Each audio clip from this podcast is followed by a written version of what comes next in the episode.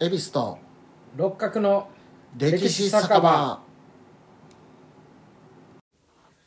この番組は京都のろくでなしおっさん3人が路地裏にある小汚い酒場の片隅にいる体でお酒を組み交わしながら歴史や世の中のことをゆるく無責任にたわごとを垂れ流しする番組ですなお間違った内容や偏った見方があるかもしれませんが我々は専門家ではありませんのでご容赦ください番組への感想などございましたらメールアドレス歴史酒場アットマーク Gmail.com またはツイッターアカウントアットマーク歴史酒場へお願いしますはいということで第74回ですはいお願いしますよろしくお願いします。えー今回は霊前会ですなるほ。どで、いただくお酒なんですけれども、えー京都は伏見区にある、えー京姫酒造うん株式会社京姫酒造さんが作られている、えー大吟醸京都匠という日本酒。いやはい。なんでもあの3年連続日本酒アワードで金賞を受賞したそうです。日本酒ですかやっぱり、はい。日本酒です。うんはい。いいでねこちらをうん冷やで冷やでこのままいただきました。はい はいこのままではいやっぱり親父の飲み方やね いやあの日本酒なんてこれが一番飲みやすいねこれが一番酔い酔いやすいの酔いやすいんだけどな、あ酔いやすいんかなうん、なんか缶にしたらやっぱ飛ぶらしいやんあそっあかーそっかアルコールが飛ぶしかでもなんか缶にした方が酔う感じがするんだけどな私も熱いしうん、缶の方が好きですねどちらかというとでじゃはあはい、はいい、ただきましょういいたただだききまますす、ワイングラスで美味しいだそうです山田錦100%って書いてあフルーティーな香りとはんのりとしうんたる上確品かな、に香りはフルーティフルーティーーねうんああまさしく大吟醸あうんうわ甘口ーだすごい甘いうんすごい甘口だ飲みやすいんちゃう飲みやすいですねう、んあの日本酒初心者向けそうそうはいそこのという感じですね、うんこの甘い感じうんいいですねこれ、うんはいいいと思うえー今回ですけれども今回実は、あの発表がありますなんと何でしょう実はうん歴史酒場い累計4万再生を突破いたしました、うんおおおめでとうこございますめでたいですねはいこんな路地裏の片隅 のいやいやいやあの音声そんなあのキキム・ジョンウンあ分かってく れ義務上元帥の拍手元帥のその拍手をしてもあ分からへんかった音音声媒介なん音声でわかるでから全く伝わらないんでそれはいいんですけどもはいまあ4万人も4万回も再生されたと、はありがたいですありがたい話ねですそねれだけ聞いてまあそういうのを見るとまた頑張っていこうかってい、いうはい僕は多分3万5千回ぐらい聞いたかな 時間軸どうなってる違ったかなえで今回ですけれども、えー、招待の変についてお話をしていこうかと知全らんくな知らんなそんなどんな字えっ、ー、とね、えー上上と下にお日さん2つ書いてああ小うんでやすですねタイはえー、まあこんな字です見てくださいあのーシンはいやすという字ですねあーやすっていう字ですねはい いいよ二人これ はえー健やか健やかやっやったかな、うん北条の安時のやすやそうですねはいた分かりやすい個人名出すというねあなるほどうん感じの時にはいでこの正体の変というのはえ901年に起きた、えー政変901年の1月に起きた政変で、えー菅原道真が太宰府へ左遷されたこと、あで知られますあー音量のやつやん、はい、おーというのもあのそう道真これ収録しているうん日が2月の25日、まさしく競争ですねはあーい、そうですねですのでちょっと今回はこれにしようかなと思って、えー、怖いの話やめてよ、えー、こういう話しますよで西暦910年901年、あ901年はい、901年1月に起きた政変901年そうなんはいへで菅原道真は、えー奈良の生まれえとされてるんですすけれどあそうもなん、やまあ、京都市下京区の、うんはえー神大神神社うんや京、えー上京区の菅原院天満宮神社のほか、南区の吉祥院天満宮うんうんあとは大阪堺市の菅生天満宮あとは奈良県吉野や、えー島根県松江など出生の説は多数あることから、あまあ、定かではありますそうそう、うん、あその菅原道真が住んでた場所にそう神社があるからね、う、ん、うみたいですねやっぱりイメージとしてすごい天才やったっていうああそうです、ね、学問のやっぱりうん神様いうかでこの上ご上京区の、えー菅原院天満宮には、えー、関家邸跡、まあ、菅原道真の家があったっんうん、ていう跡の石碑が、まあ、入り口の左ぐらいにポッと立ってるんですよ。下京区もの何やったっけ、ええ神大神神社やったかなあはいそこもそう書いてあり ますよあやっぱり道真がここに住んでたって、うんで父は、えー、内記という、まあ、天皇の公的な行事を記録する職業、ああ書記官みたいな人、はい、であった菅原の、えー、これよしでで道真は三男だったそうですうんただ兄二人の記録がないことから若くして亡くなったんではないかとああ言なわるれほてどいます、ねまあ昔やからね、はい、で、まあ、お父ちゃんのこのこれこれよしは、まあ、そういうし職を務めていたこともあり、まあ、文章の上手な人物だったと思われますう、んで道真も幼少よりその文才を見せて、うんうんえー11歳で漢詩を読んだうんと言われていますすごいなで、えー、862年18歳で、えー、と文章書と言いまして、えーこれねそのまあか、えー中国の歴史や、うんえー漢学あ漢詩やらそういう中国の学問うを、んその専攻して学ぶうん学んだ人物を、まあ、文章賞と言ったそうなんですけれども、うんまあ、18歳で道真はこの文章賞となり、すごいいやん870年26歳で大作、うんまあ、普通に大作って形の、うんついに策略の策の大作なんですけれども、うんこれが、えーえー管理東洋試験なんですけれども、うんこれのこれに合格して、うえー、異界を進めています。うんんなあ官僚になれたと、はいうん最初は、えー、16位の芸やったかな、うんなんかそんなんだったとう思うんんですそけっどから始まって、はいまあすごいよねうんすごい、ただその文才という評価はすごい高かったらしくて、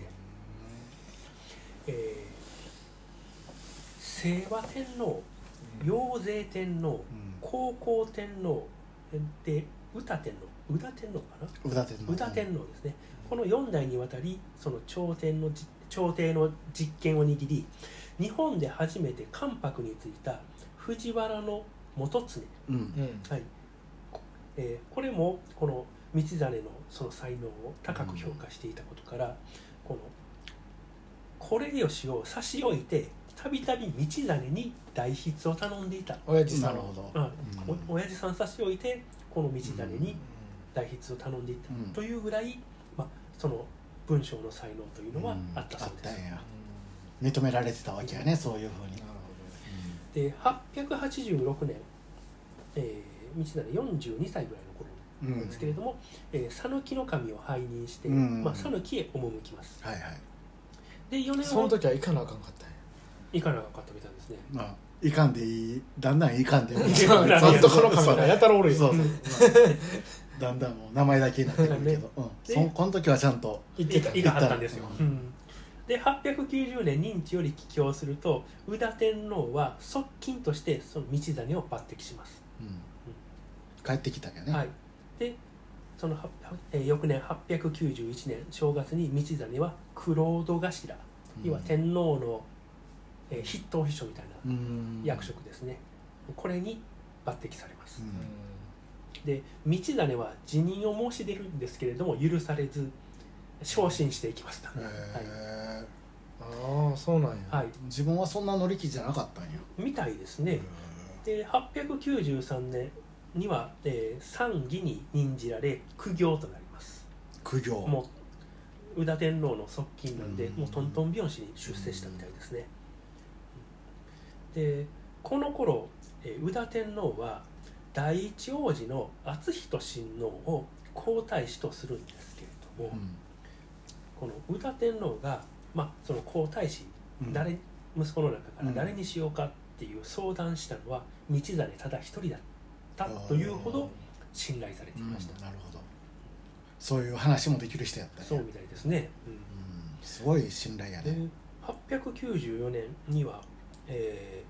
ー道真は遣遣唐大使にも任じられるもうん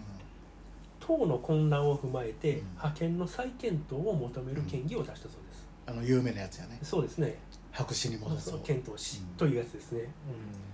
俺は直 角あれ俺は直角なんやったからなんか見たか見てたな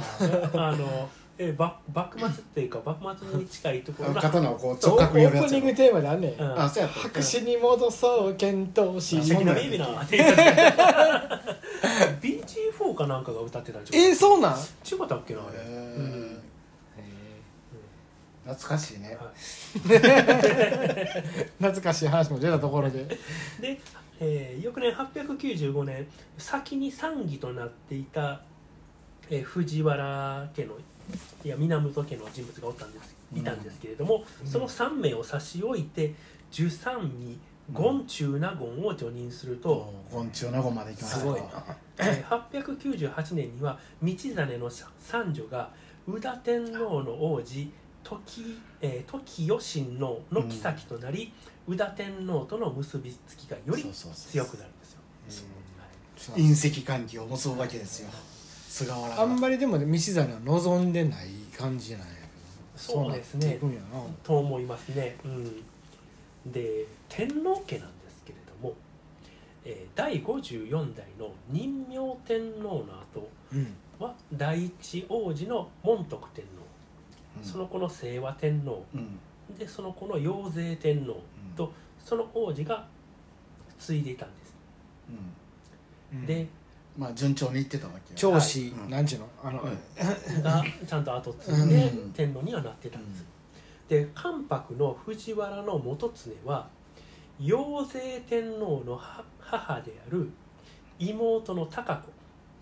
要は藤元常の妹が養成えー、と清和天皇に嫁いでて、うんででその子供やねその子供が養成天皇なんですけれども、だから藤原氏も隕石換気をそうやって結んではい、この元常と高子のこの兄弟なんですけれども仲が非常に悪かったそうなんですようんでそのために甥いである養成天皇とこの元常の仲も良くなかったみたいですね、なるほどねうお母ちゃんの方についてたんや言うたらん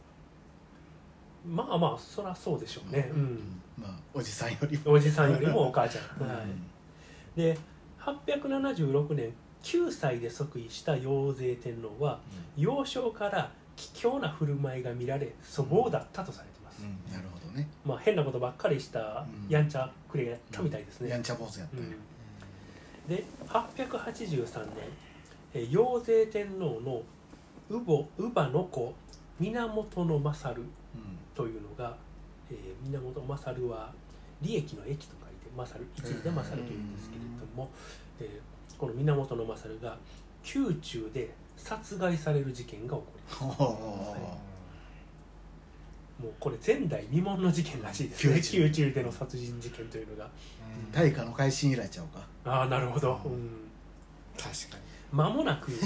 養成天皇が関与してい知らたんけどなという風文が流れ出しますうんうんああ妖精天皇が なんか暴れたんちゃうかとなが指図したんちゃうかみたいな話になるんですよで養成天皇は藤原の元常に迫られ翌年2月に退位しますおおそうなんやで、ま、この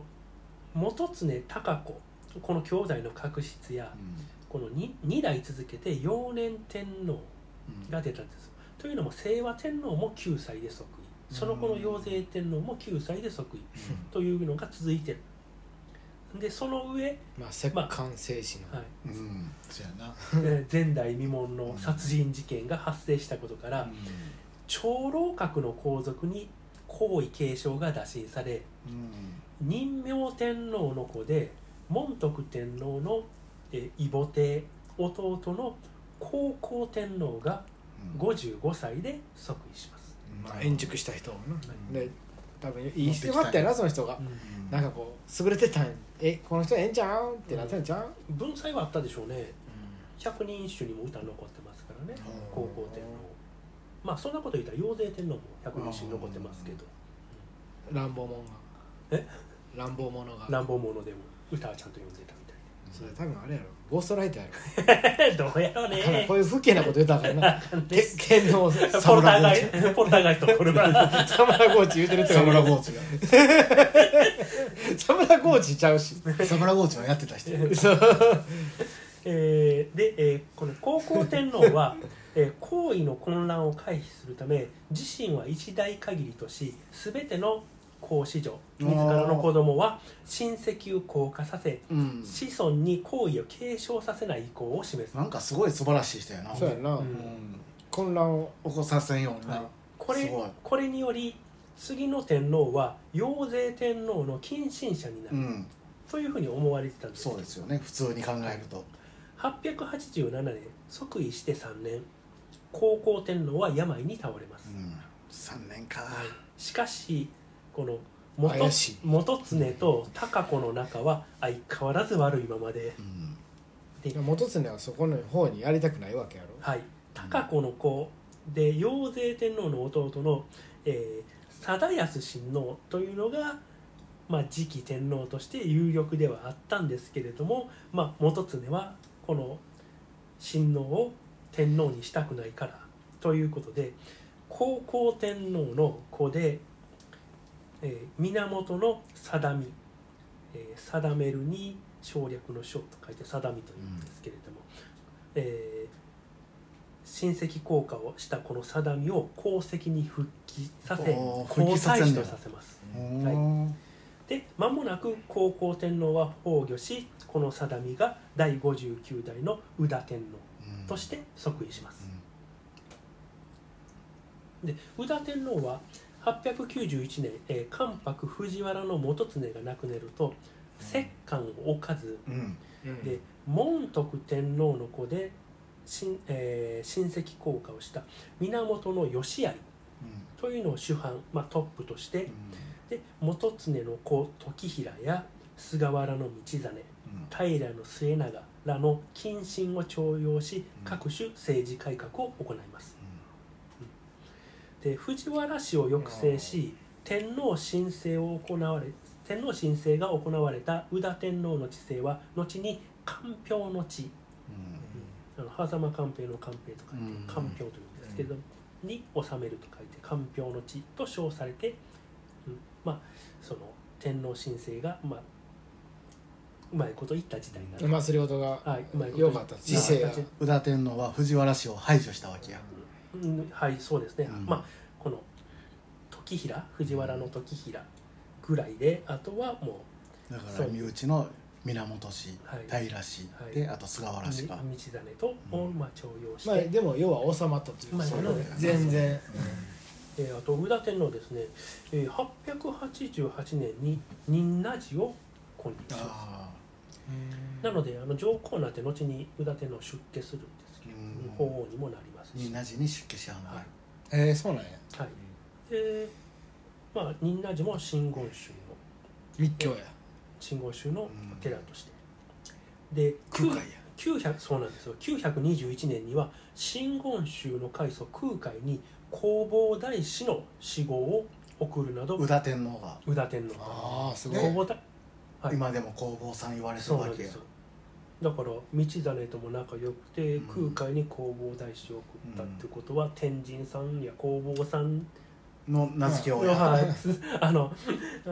あの関わりの深い天すごい人皇やだったんだなと。はいネーミングセンスがいい人だ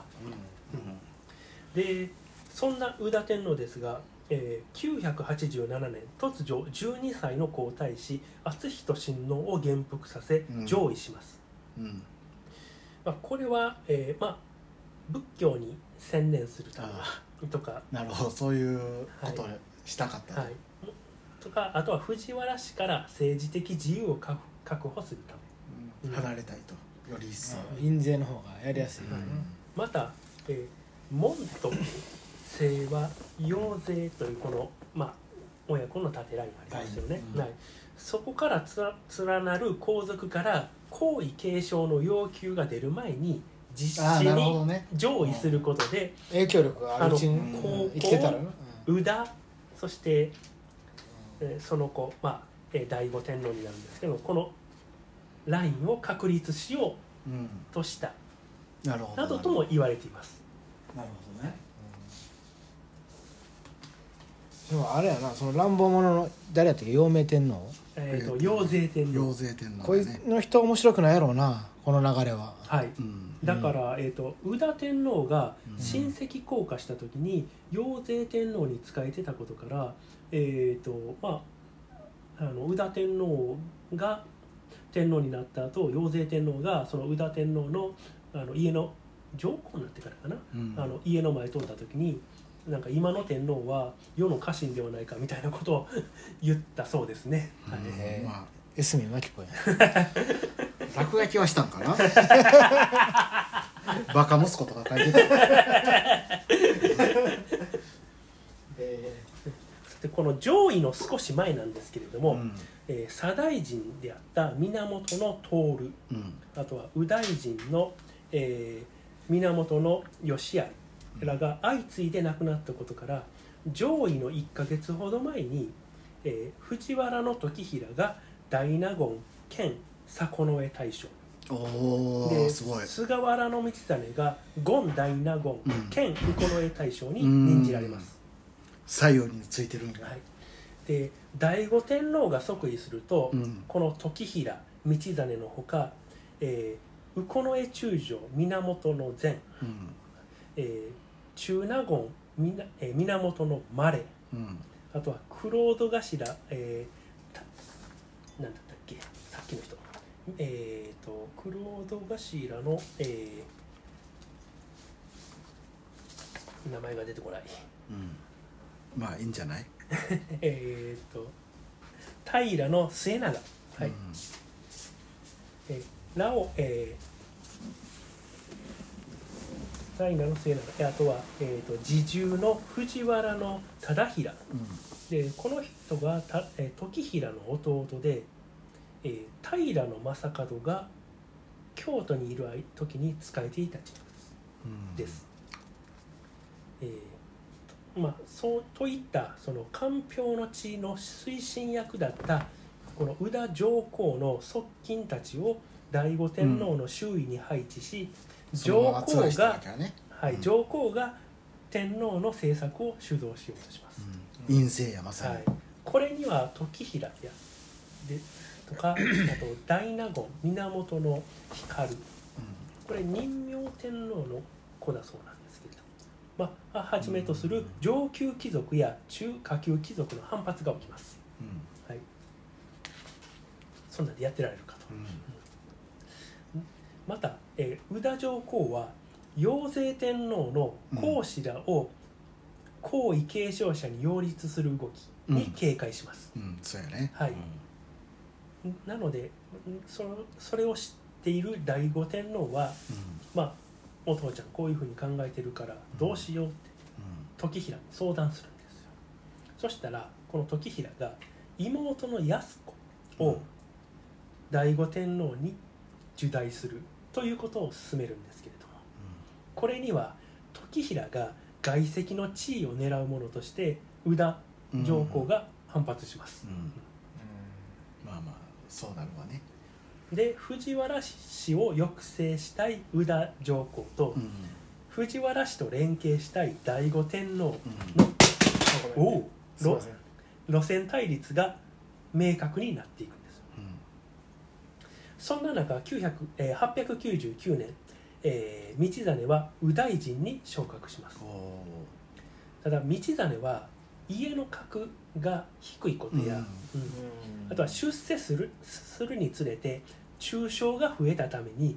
辞退を申し出ます、ううんまあここでもまた辞退しはんやはでも却下されます はい、そんだけ優秀やいうことや辛いななはうんい、で能力あればあっても辛いんやなそういうことなんでしょうね、うん、誹謗中傷がうん多分そのやっかみがね優秀な人やからさ、昔の孤児とか多分よく知ってはったと思うし、まあそうあのほらそれこそ降雨と劉邦のあれでもさ、そううんうん長領って人があの引退すんねんなうんあのひ百姓なんかわあのそういう表舞台からうんわざと消えていかはんねんな、うんその人は長生きしてないけどこの間出てた関心みたいなのがうん群発化していってしまって、結局殺されるみたいなさ、だからそんなんもよく分かってはったのかもしれない、うんあんまうりん行くとうんそうやなうん目立ちすぎると目立ちすぎるとっていうのは、うん何か起こるかたもだしれやんっぱり蛭子さんが言ってみたいに才能があるからやっぱり、使われてしまううん周りが許さへんやうなんそういう隠居することをうんちなみにあの近近世以前で、えー、道真学者の身じゃないですかはいはいはいうん学者から右大臣に昇格したっていうのはうんこの菅原道真とう奈良時代の吉備の真備の2人だけだそうですんなあ道真が最後なんや最後ですね、うんで、えー、右大臣に昇格した、えー翌年900年には右近衛大将の辞任も申し出ますがうんこれも却下されます、うんそして901年正月にはジュニーに昇進しますそう上がってきためねっちゃやめた いんやでも分かるやんうんな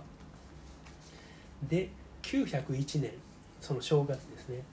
10醍醐天皇はまだ16歳だったんですけれども、えー男児がまだ生まれていなかったんですようん後継者がいないとはい、そういうことから、えー、宇田法皇もこの頃出家してるんで、うん法皇なんですけれども宇田法皇が道真の娘婿で醍醐天皇の弟である、えーこのと、えー時代親王うんをの立太子を画策している宇田法皇宇田法皇がが、うんまあ、道真がうんとも取れるんですけれども、この画策しているっていう風説が流れます。自分の道真が自分の血筋を次の天皇にしようとしいうようというそういうふうにしてるんではないか、噂が流れるわけや、えー、と後の、えー道えー道真の子孫で、えー菅原の信経はこれは時平の残源だうんといったことから、まあ、これは時平の残源であるっていう説が、まあ、うん大方の一般的な、うんあのだから解そう釈いうでのすけれどをも。はい流したんやねそういう情報をで、えーそのため、えー菅原道真を、えー太宰府太宰の院外の措置に降格で源の前を出雲に左遷して排斥し、えー連座を免れた源のまれも翌年病死するなど法皇が醍醐天皇の周囲に配置した人物が時平を除き一掃されてしなまるいほますど。まあ、時平の残源だったという説もありますしその宇田法皇の政治力排除のために醍醐天皇が行ったみたいな意見もあるんですけれども誰が得したかっていうやつやそういうことですね、うんえー処罰14人、な、えー道真の子4人も東国へ流罪となりますそんな言ったか言ってへんかも分からんようわなかことらんようなことででこれを聞いた宇田法皇は、えー醍醐天皇に面会して取り直そうとしますが永平に阻まれ三代できずまた九郎戸頭で、えー道真の弟子である藤原の菅根が取り継が ごめんなさい、ね、この菅原、えー藤原の菅根が取り継がなかったため醍醐天皇は法皇の三代知らなかったそうなんですああなるほどね、はい来てることが分からんかだっかたらんうんで醍醐天皇はまあなんかできるやつだけどなまあなうんここまで来たそうらそうそう、醍醐天皇は34年在位したそうなんですけうれどんも、摂関を置かずに形式上は天皇申請を行い数々の業績を収めたことからその治世は縁起の地、うんえーうんえー縁起という、まあえー言語から取ってるんですけれども縁起の地と称されていますが、えーこの道真を左遷したこの正体の変は、えー盛代の課金、えー聖の時代のうん課金、えー課まあ金と、は傷あ川、えー、王変に暇みたいな字うんへ金は諸葛金の金 とかしか出てこうへん、うん金勤勉とかの金、うんうん王辺に、えーまあ、勤勉の金うんのあの左側みたいなやつ、うと言われています、ん難しい感じやうんうんで、えー、太宰府に向かう道真は、まあ、京都から川を下り海に出てうんでまず島に上陸するんですようんどこので道真は淡路島に着いたうんと思ったそうなんですけれども、えこの頃は千里山まで海が続い続いていて、大阪のはい、え多くの島があったそうなんですうんうんで道真が上陸したのは現在の大阪の淡路ああ西淡路の方らしくて、あそこも島やったんやはい、あの辺りは島海やったよね、はい、海で淡路はあの辺りは島なんだうそうんですえでそこに道真が上陸して淡路島だと思ったことか淡路っていうのは電ら、車走ってて、はういんね、JR も阪急も走ってますけれども、地名になったんやはそいこからこれが淡路という地名の由来だそうですどういう意味だから淡路道真が淡淡路路島や淡路やと思ったって上落したっていうのでだからコロンブスがインドや思って西インド諸島小そうそう島やなネイティブアメリカンはインディアンいやみたいなそうそうそうインド人や思ったとまあ、そんな、まアホやあ、勘違いをするよ うなめっちゃ近いよそんな早ないやろほんで小さいやろ知らん淡路島よりだいぶあれやな学も賢いかもしれんけどあれやなそういう実際は知地らん理かった地理は地理が弱い弱かったねそういうのもやるのは分からんっていうことを証明されたの太宰府への移動は熊野水軍とかやったら分かっとるやんそれは分かっこてるんよなもん淡路そ島れはやないいうというのも太宰府への移動はする全て 自費あそうなんやはいうんえーえー道真と同行したのは幼子2人だったそうですそうなん途中でやめたらあかんのなんで幼子なの一緒につれあの他にその力を持ってるものを連れて行ったら向こうで何かするんちゃうか幼子っていうので女服みたいな どうでもいいけ上ど北伝説がここから始まるで太宰府ついて一回帰ってきてあそこに不老不死の薬があり ます幼子を連 れて連れてどんどん幼子を連れていく1000人以上連れて行ってで、え女服ーであの太宰府の左遷後は、えー、宝給、まあ、お給料ですねも従者も与えられず政あそうなんやへ政務に当たることも禁止されますえ何をせえとでもそれこそさ道真が望んでたことちゃうのあーなんかずっと辞退してたしなうんうんでイメージとして太宰府の、えー、浄妙院というところ現在では榎木社といってまた社が建ってるんですけれども、まあ、その太宰府の別院みたいなところですねそこで謹慎していましたが、まあ、その暮らしはひどいものでおう衣食えー衣食住ももなままならずあら道真は脚気や皮膚病に悩まされ胃腸も壊すそんな状態だったそうです十何位一回12はになってたよ12になってたけど、それって取られへんのどうなんでしょうね剥奪されてるんですかねいやされてへんと思うけどうなんそれはそんな十二位の暮らしあるないなで左遷かさすが左ら遷はすごいなそうなので島津久光ええ暮らしとったで3位や けど花火打ち上げたりな僕夫様やからなのでまあ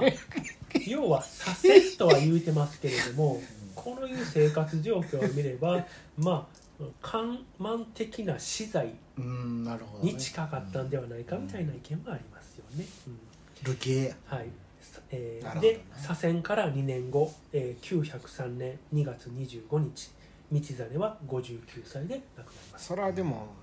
怒るよ頭くるなちょっとそれはただの噂話でそうなってんねんからうなん最初はなりたないなりたない言うて自分は、ううんんやっうん出世ねしこて、こまでやってんだ、うんそんなそれでもくだ頑ら張んってこやとったら、うん、噂話で左遷されて、ということですね、うん、で906年冬、えー道真の嫡男、えー菅原の高見が赦免されて帰郷しますしかし908年、えーす藤原の菅根、あのー取り継がなかった黒人頭ですねこれが病死すると、翌909年藤原時衡が39歳で病死します、怪しくなってきたこれが道真の怨霊によるものと言われ出しうます、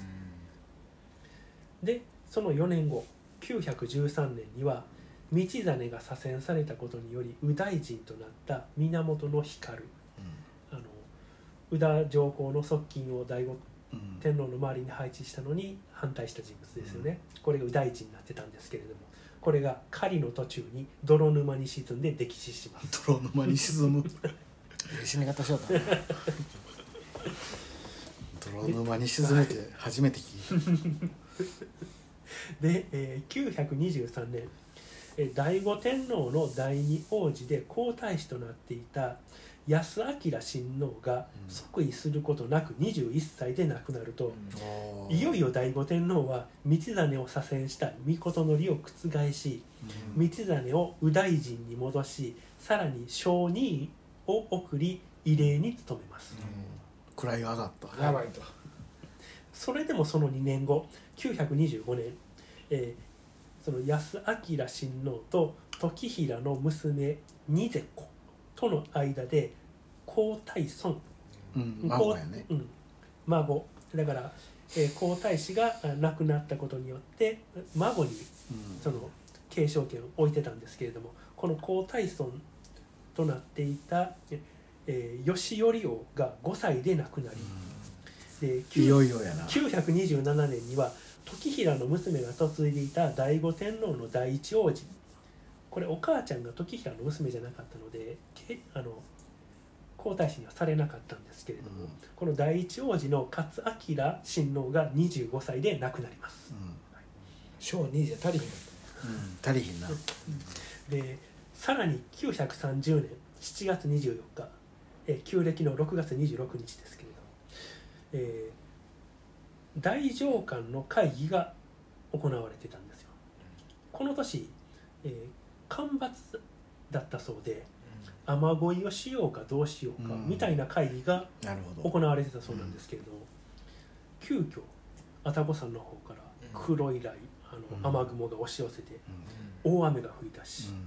雨乞いしてへんのにあんま声してへんのに でその会議が行われた代理の清涼でうんはいここに落雷が直撃します、ドカーンとはいで大納言、えー藤原の清面など苦行やこの絵に多数の死傷者が出ます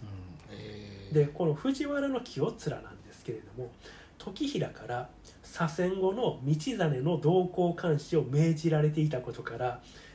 清面が道真の怨霊に殺されたとの噂が広がります、雷も落とせるようなうんうんじ、 あの怨霊なので、うんまあ、天神さんというふうに、まあ、呼ばれるようになるんですよすごいなんかそ音量やのイメージがあるなうん西谷の音量は